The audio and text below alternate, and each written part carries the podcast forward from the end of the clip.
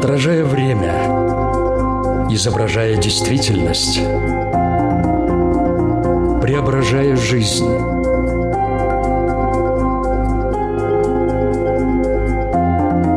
Форма выражения. Программа о том, как мы проявляем себя в этом мире –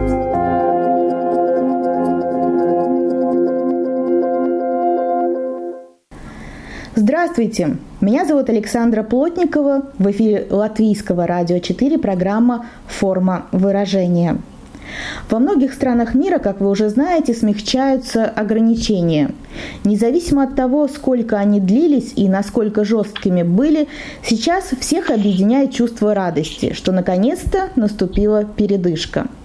При этом нам постоянно напоминают о том, что расслабляться еще рано – Осенью может наступить вторая волна распространения вируса и возобновления ограничений.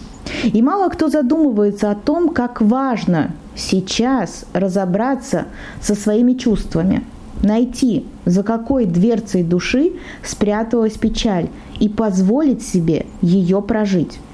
Если этого не сделать, то велика вероятность того, что ваша печаль будет выражаться в мнительности, чрезмерной осторожности, тревожности, создании напряжения. Все это может изматывать, истощать и не давать радоваться тому, что есть. От печали нельзя защититься, как, например, от страха или агрессии, но ее можно прожить. О том, по каким признакам ее можно распознать в своем внутреннем мире и экологично выпроводить из него, сегодня расскажет э, врач с 20-летним стажем работы, кандидат медицинских наук, психоаналитически ориентированный психотерапевт Наталья Фролова. Здравствуйте. Здравствуйте. Форма выражения. Наталья, э, такое определение, как печаль, на самом деле очень сложно сформулировать. Грусть, тоска, эти слова нам как-то больше понятны, и мы чаще их используем. Что же такое печаль? В чем она выражается?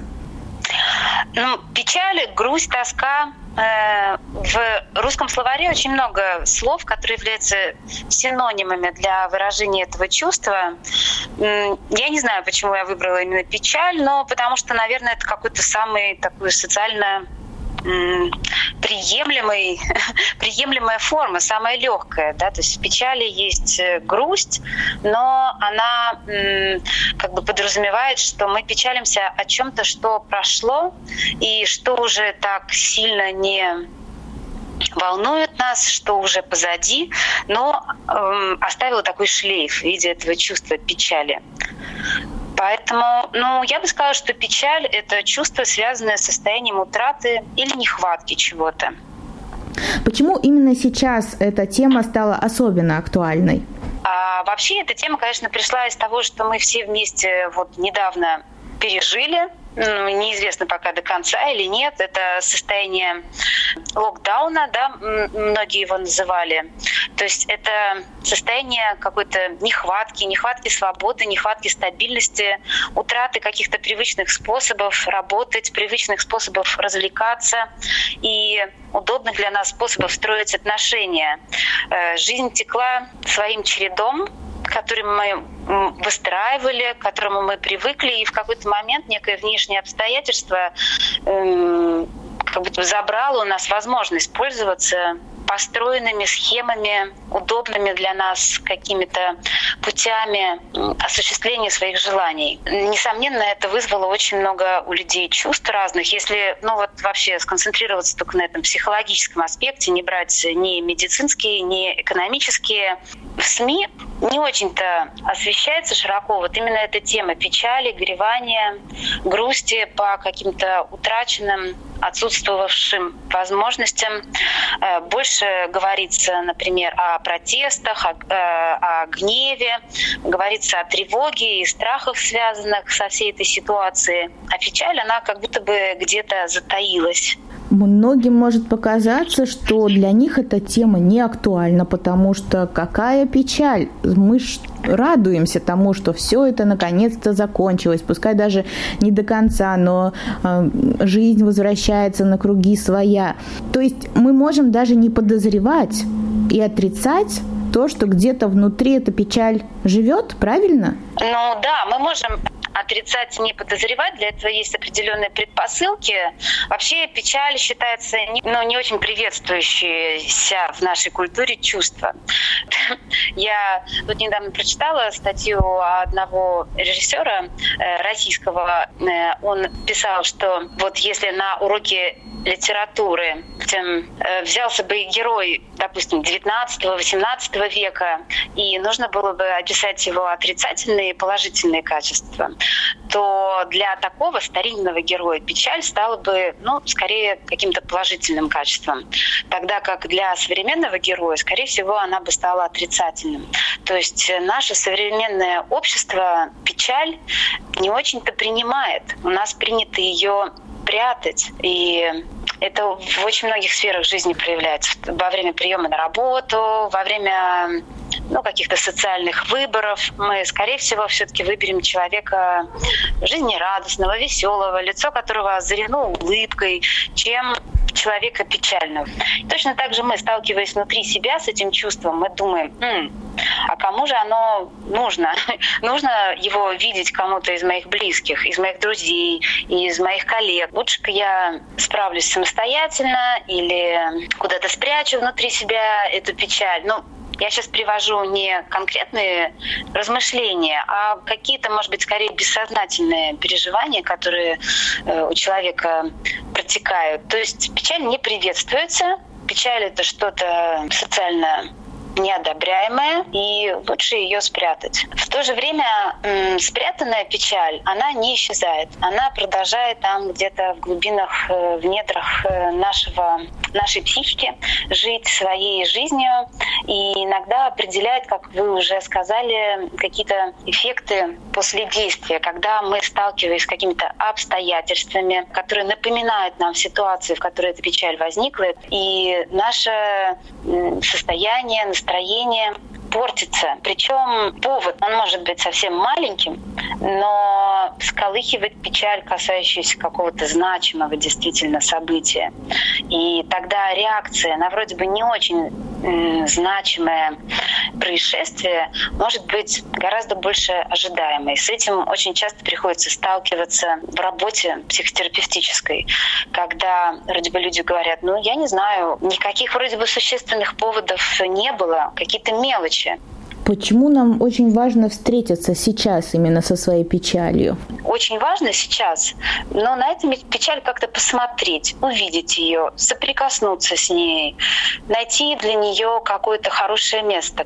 Сейчас важно об этом не забыть. Как мне о ней не забыть, если я даже не знаю, где она у меня живет? А, проявление печали часто связано с тем, что мы становимся как будто бы чуть менее активны. Мы как будто бы боимся столкнуться, взять на себя обязательства по поводу каких-то новых э, переживаний. Будто бы часть нас остается с тем старым, что утрачено. И если это та ситуация, когда человек внешне печаль не видит, то такие какие-то ограничения, они срабатывают, ну, даже не очень осознанно. Например, э, вроде бы все открылось, наслаждайся жизнью, радуйся, человека куда-то зовут, э, приглашают, у него есть возможность приобрести какие-то новые впечатления, новые яркие чувства. Но что-то его сдерживает. И он думает, а может быть, я лучше останусь дома. Человек начинает себя в чем-то ограничивать. И, скорее всего, эти ограничения и это какая-то пассивность, а, они будут э, связаны ну, с теми сферами, где потери были наиболее значимыми. Конечно, значимость э, вот этих э, ценностей, стабильность, свобода, э, независимость, она у всех людей разная. Соответственно, и стресс, связанный с их утратой, он тоже будет э, у всех э, какой-то разный, разный по выраженности. Для кого-то эти ценности не являются настолько важными. Просто для этих людей важнее что-то другое. Может быть, э, какая-то близость, тепло. И побыть пару месяцев э, в карантине в кругу семьи для них, наоборот, было счастьем.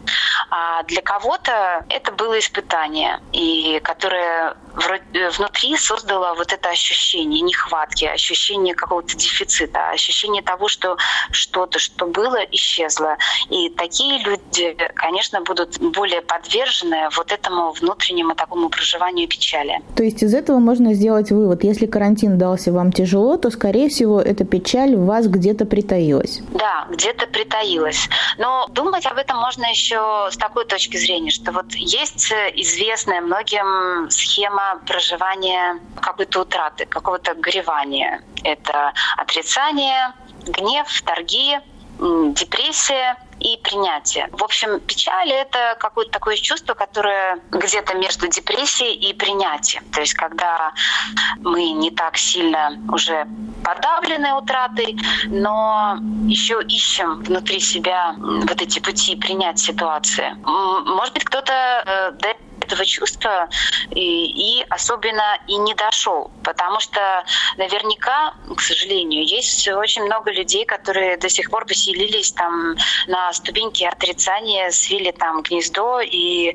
вполне себе отрицают. Кто-то запутался э, в переживаниях гнева, кто-то думает, ищет аргументы, то есть это можно сопоставить вот с этим этапом, который называется торги. То есть печаль — это такое переживание, до которого как бы скорее надо, надо доплыть, дойти, надо его достигнуть, отбросив вот те не совсем объективно отражающие ситуацию переживания, которые были до этого. У меня такая фантазия, вот этот известный сейчас э, мем в сети гуляет, вот эта вот Наташа, которая никак не может встать, и бедным котам приходится ее будить и рассказывать ей, что там вообще вокруг творится.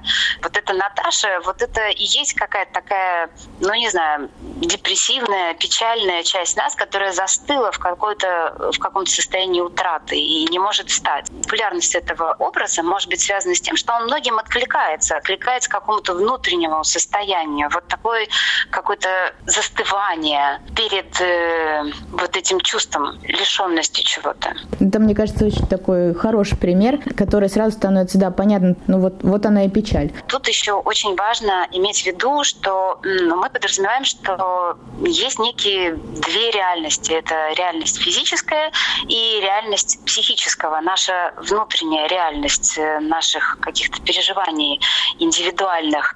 И в физической реальности объект, который мы потеряли, он может быть ну, как-то выглядеть даже не очень казисто, даже непонятно, что в нем такого важного, чем он так значим, тогда как внутри, во внутренних переживаниях человека, этот э, предмет или это понятие, или это состояние, или этот человек является невероятно ценным. Вот если взять э, значит, стих, что наша Таня горько плачет, уронила в речку мячик. То есть, по сути дела, девочка уронила в речку мяч, предмет там из резины круглой формы стоимостью, допустим, полтора евро. Жалко, но почему такие горькие слезы? Потому что на самом деле это не только вот этот мяч физический, а это возможность э, чем-то обладать. Это возможность с помощью чего-то взаимодействовать со сверстниками. Этот предмет, возможно, связан для Тани со взаимодействием с каким-то э, значимым для нее взрослым. Например, этот мяч подарил ей там дедушка во время поездки куда-то, что ей очень запомнилось. То есть э, то, что мы утрачиваем, иногда это вершина айсберга, которого есть очень большая подводная часть, и далеко не все стороны, не все грани, не все там выпуклости этой подводной части э, мы можем знать и замечать. Поэтому встреча с этой печалью, она еще и тем важна, что все печали, они расширяют наши знания э, о нас самих, что для нас важно, чем для нас является этот мир и его различные проявления. Там, не знаю, какие-то вещи, которые его заполняют, э, люди, э, какие-то события, которые в нем происходят. Если все это просуммировать и еще раз задаться вопросом, как искать эту печаль? Как ее в себе выискивать, то э, можно посоветовать обратить внимание на те сферы жизни, где мы чувствуем себя более стесненно, более ограниченно, где как-то изменились наши привычки. Смотреть на эти сферы жизни и прислушиваться к себе, то вполне это чувство можно в себе ощутить. Например, любимый человек улетел в командировку. Если мы посмотрим в небо, то мы как будто бы подумаем об этом, мы вспомним об этом, и это чувство, оно в нас как будто бы так всплывет, сколыхнется. Если мимо нас пройдет какая-то пара людей, которые рады быть вдвоем, то в нас это чувство тоже всколыхнется. И таких э, моментов, таких мгновений в жизни каждого человека наверняка очень много.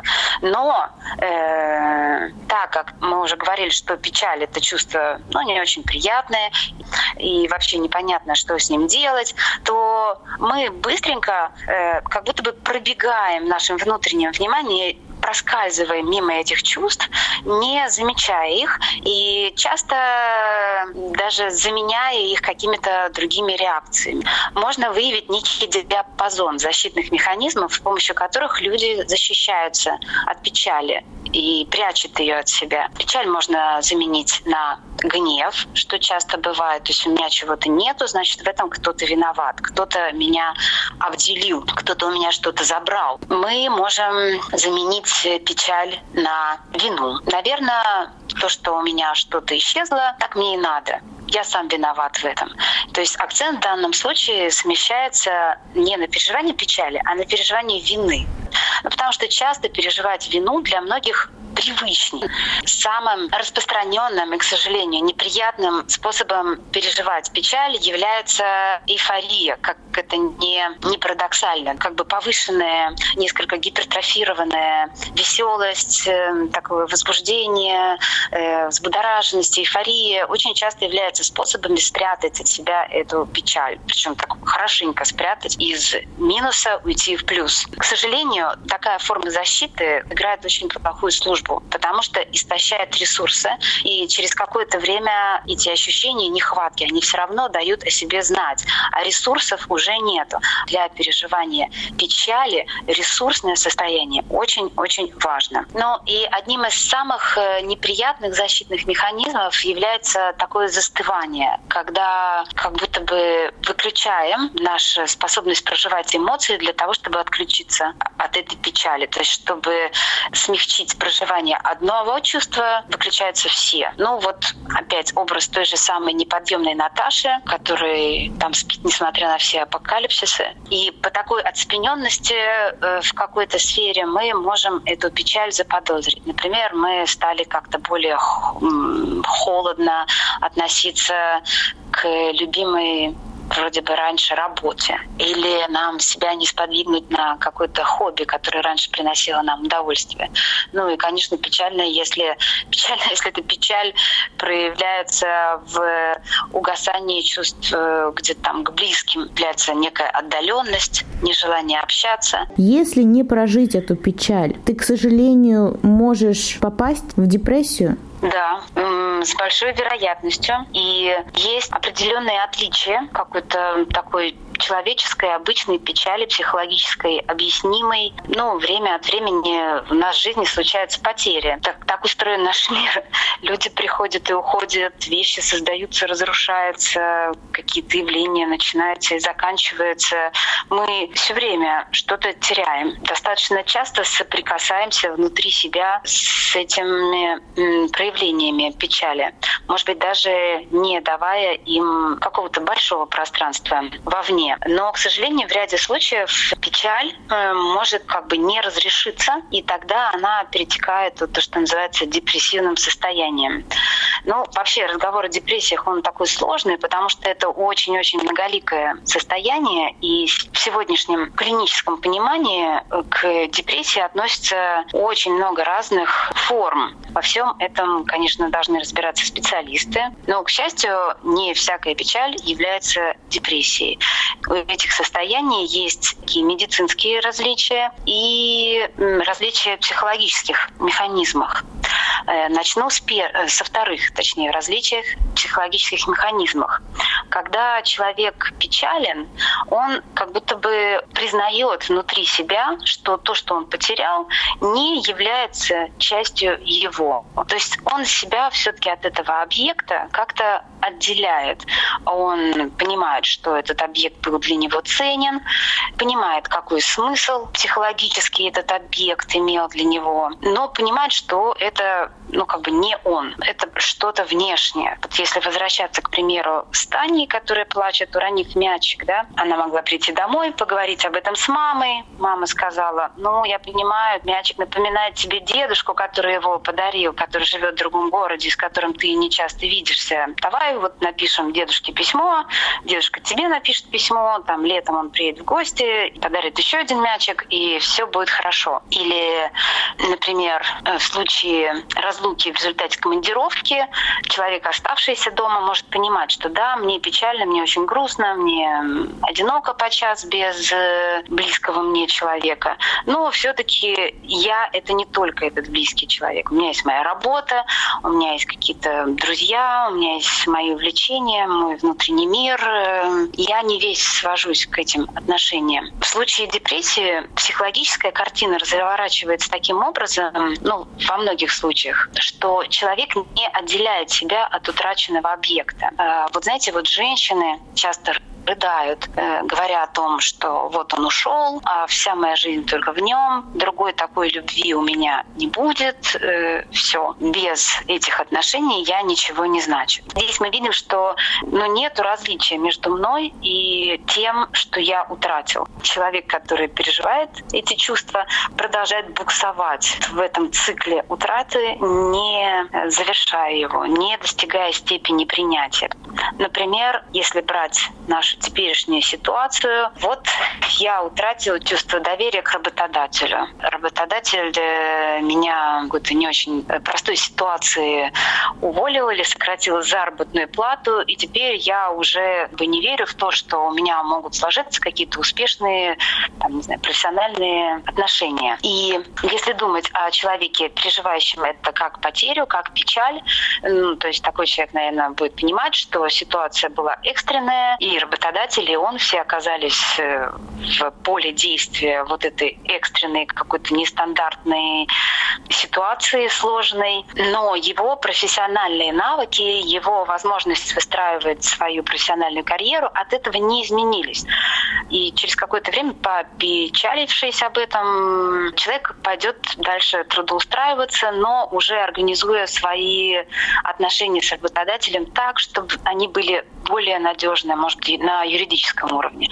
Если же человек э, видит часть траченного этого состояния уверенности внутри себя, то есть это не только мои профессиональные навыки, а вот я такой человек, которого можно легко вот так взять, как котенка, и за дверь вот в холодную зиму финансово вышвырнуть, то, наверное, такому человеку будет очень сложно как-то найти выход и вот в таком состоянии пойти и искать себе какую-то другую работу. Потому что вот это состояние подавленности, да, вот ощущение своей какой-то э, своего, своей какой-то дефицитарности, оно будет ему мешать существенно. Это про психологические различия между печалью и депрессией.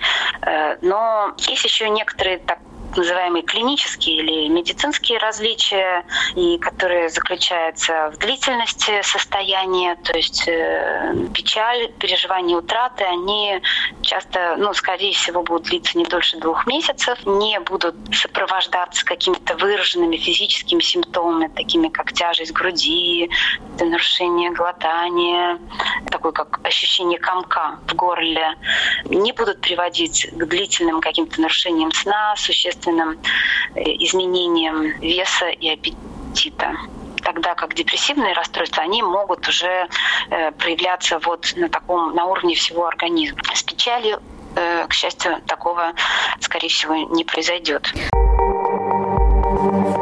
Форма выражения.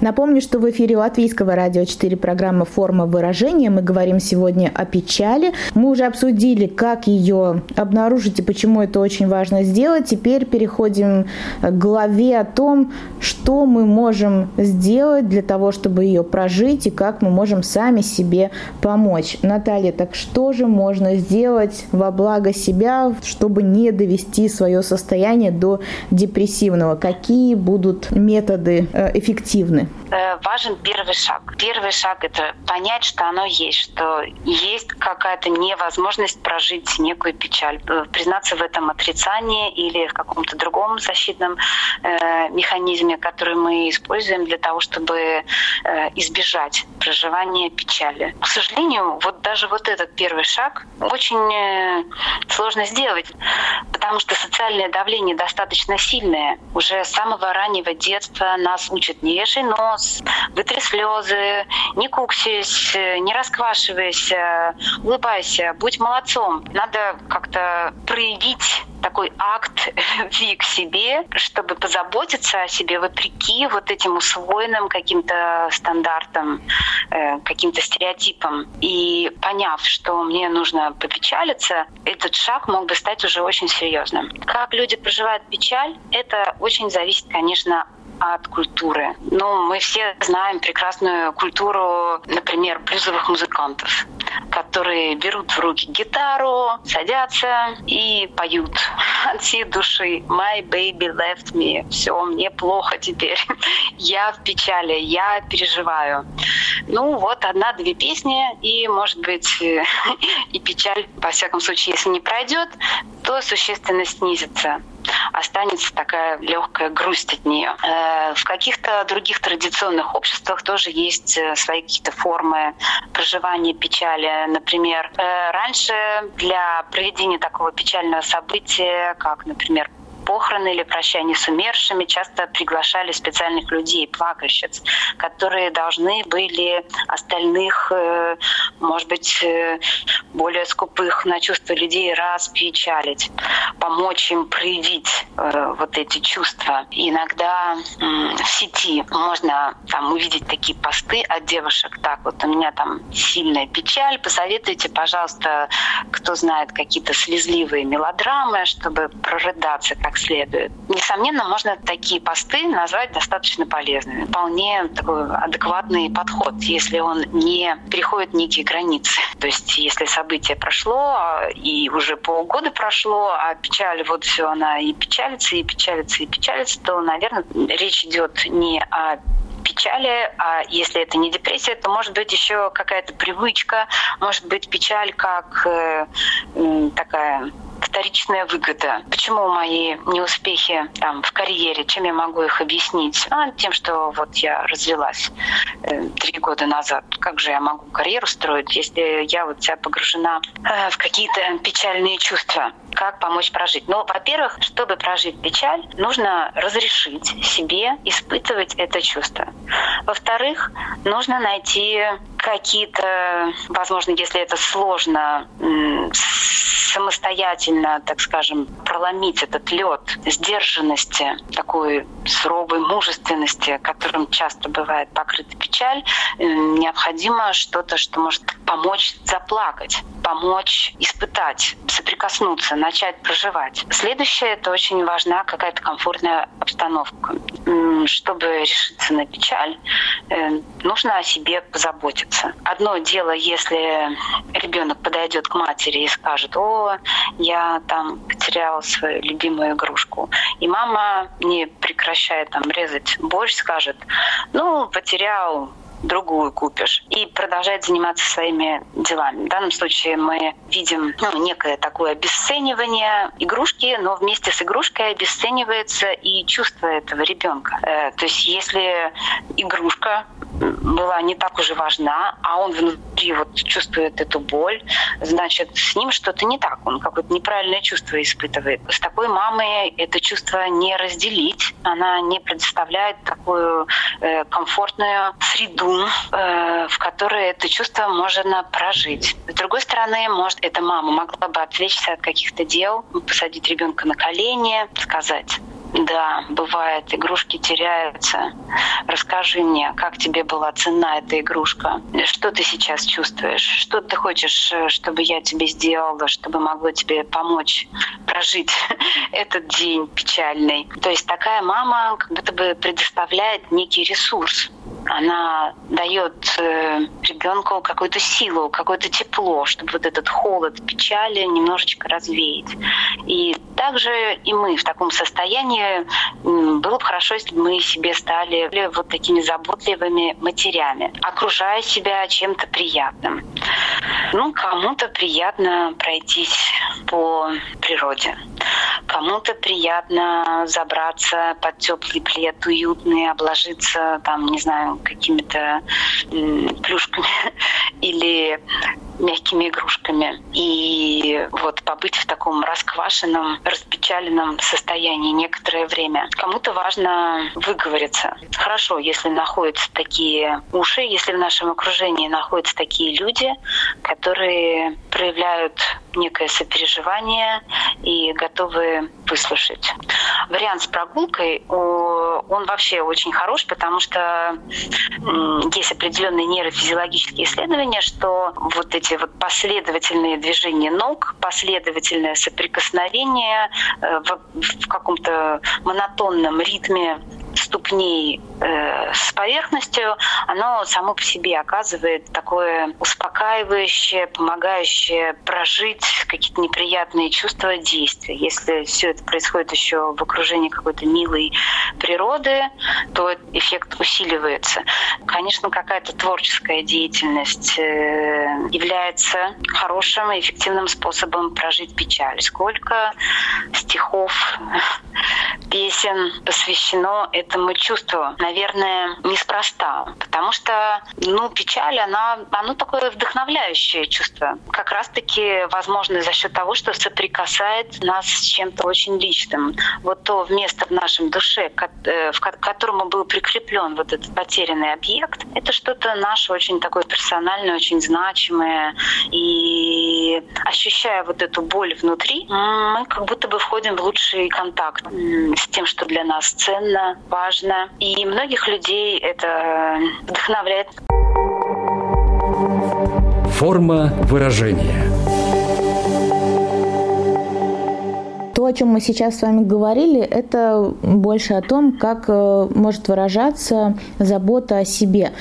Но вы упомянули также, что очень здорово, если вам удастся найти какие-то уши, которые вас будут слушать. Мы все попали сейчас в такую ситуацию, практически весь мир, и находимся в одинаковых условиях, наверняка нашим близким ну, тоже нужна помощь. Что мы с этой точки зрения можем посоветовать людям? Может быть, какой-то вопрос э, задать как ты себя чувствуешь, э, или вместе отправиться на прогулку. Как я могу помочь своему близкому тоже обнаружить и прожить эту печаль?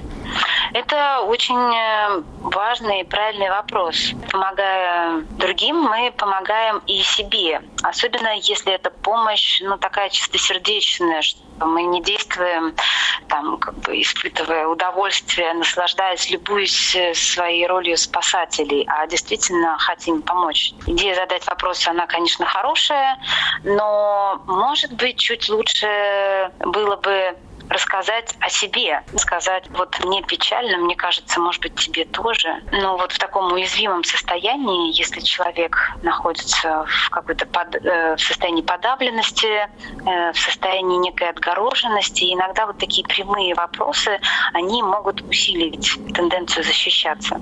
И тогда м, хорошо было бы, если бы вопрос был м, открытым. Например, вы можете начать себя, сказать «мне кажется», а потом уже сказать про человека. Мне кажется, что ты сейчас печален. Я вижу в твоем взгляде печаль. Я переживаю за тебя, потому что мне кажется, что ты печалишься. Э, вопрос в такой форме, он как будто бы сразу объединяет вас, а не создает противопоставление, когда вот я такой вот тут внимательный и психологически благополучный, и вижу, что ты в совершенно другом состоянии находишься. Как будто бы ставит помогающего на схожую позицию. Э, есть такой мультик в сети про зверюшек, как там правильно сопереживать, чтобы не ранить человека. И там, значит, герой, главный герой мультика — это такой грустный какой-то зверюшка, по-моему, это Мишка, и у него над головой такое облачко, прям только у него над головой. Из этого облачка идет дождик, прям на этого Мишку. Он сидит такой сутулый, мокнущий и печальный. И, значит, сначала к этому Мишке приходит такой энергичный, бодрый, там, допустим, олень. Я уже не помню этих зверюшек. И он старается Мишку отвлечь. Да? Он там предлагает ему мороженое, предлагает ему попрыгать, там, пытается его развеселить. Но при этом он немножко поступает так, как вот поступала та мама, которая говорила, ай, новую игрушку купишь. Он как будто бы обесценивает чувства Мишки и не сопереживает. Он пытается Мишку от этих чувств отвлечь. Потом приходит какой-то третий зверюшка, которая э, использует альтернативную оленю стратегию. Она садится рядом с Мишкой под его облачко. И как будто бы часть этого дождя берет на себя, и скоро дождик заканчивается. Он такой очень милый мультик для детей. О чем это? О том, что сопереживание — это на самом деле очень сложно его писать, потому что скорее какой-то некий внутренний процесс, да, и он как раз-таки не сопряжен с какими-то активными действиями, как у этого оленя, когда нужно что-то делать так или сяк, там, использовать какой-то план мероприятий, да, а это что-то просто касающиеся сонастройки. То есть мы сопереживаем, мы пытаемся себя поставить на место человека, которому плохо. Мы залезаем под его тучку. Я понимаю, что универсальной формулы, которая подойдет всем и каждому, нет. Но мы обозначили очень разные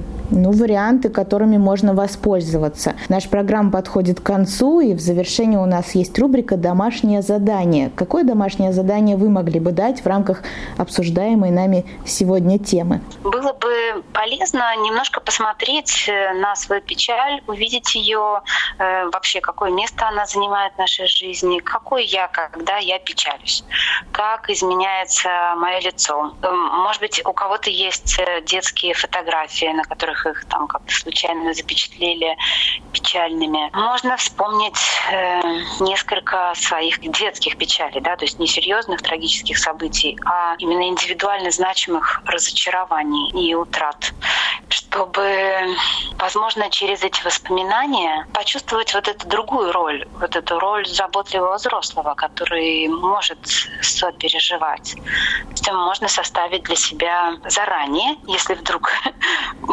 будет еще какой-то стресс и печаль придет. Идеальный день печали. Какой бы вы музыку слушали в этот день, какой фильм хотели бы посмотреть, эм, какой одежде вы себя видите, как бы он прошел. Наталья, а что бы вы делали в такой день печали? Как вы печалитесь? Ну, мне бы, наверное, понравилось гулять, смотреть на что-то красивое. Это могли бы быть виды или какие-то художественные произведения. Может быть, бы я пообщалась бы с кем-то из хороших друзей или мысленно пообщалась бы с кем-то, кто мне близок. Собрала бы вокруг себя свои ресурсные, так скажем, объекты. Искусство, друзей, близких, близких. Ну и может быть, даже и поплакала бы с удовольствием. Спасибо большое за этот интересный, очень откровенный разговор. Напомню, сегодня мы говорили о печали, о том, как ее распознать. И в самом начале я сказала, что мы будем говорить о том, как ее экологично выпроводить э, из своего внутреннего мира. Но по ходу нашей беседы я понимаю, что не надо никого выпроваживать и выгонять. Надо чувства и эмоции, которые мы испытываем, проживать. Очень-очень важно прислушаться к себе, понаблюдать за собой, найти эту печаль, составить действительно свой какой-то план действий, как мы будем печалиться, позволить себе это. Все это только на благо. Надеюсь, разобраться в этом хоть немного вам тоже помог наш сегодняшний эксперт, врач-психотерапевт, кандидат медицинских наук Наталья Фролова. Наталья, еще раз спасибо за беседу беседу. Спасибо вам за интересные вопросы и слушателям за их внимание. Я, Александра Плотникова, прощаюсь с вами до следующей среды. Пока. Отражая время, изображая действительность, преображая жизнь.